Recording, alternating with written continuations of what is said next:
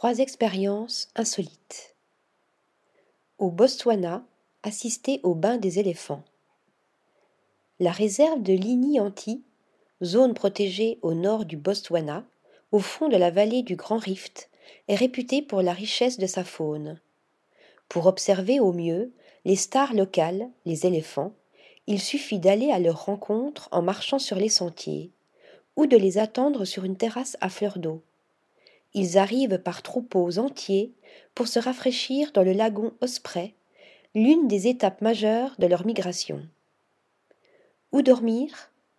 Au Douma Tao, campement de luxe géré par Wilderness Safari, organisateur de safari éco-responsable. Récemment reconstruit sans béton et avec des éléments recyclés, il possède huit suites, dont une familiale, et une extension avec quatre autres suites. Le bâti les éléments de décoration, les produits cuisinés, tout est local. En Suède, pêcher en haute mer et dormir dans un phare. En été, les conditions météo sont idéales pour rejoindre la minuscule île granitique de Hameskar, au nord de Göteborg, à bord d'un bateau semi-rigide ou d'un hélicoptère.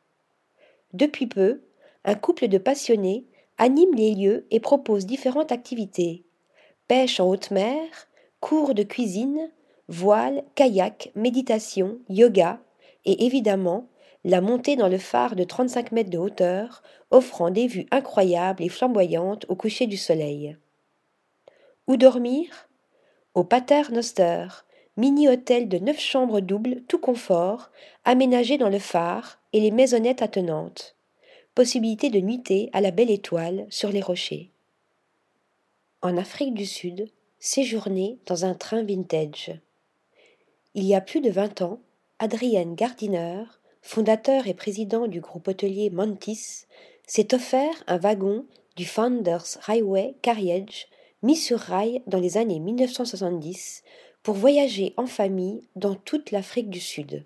Il vient de le restaurer en voiture première classe et de le positionner au cœur de l'un de ses lodges, à 72 km de Djebera, pour y accueillir des hôtes fascinés comme lui par l'univers ferroviaire et nostalgique des trains d'antan. Où dormir?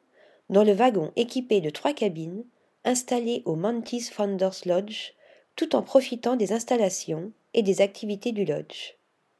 Article rédigé par Céline Bosset.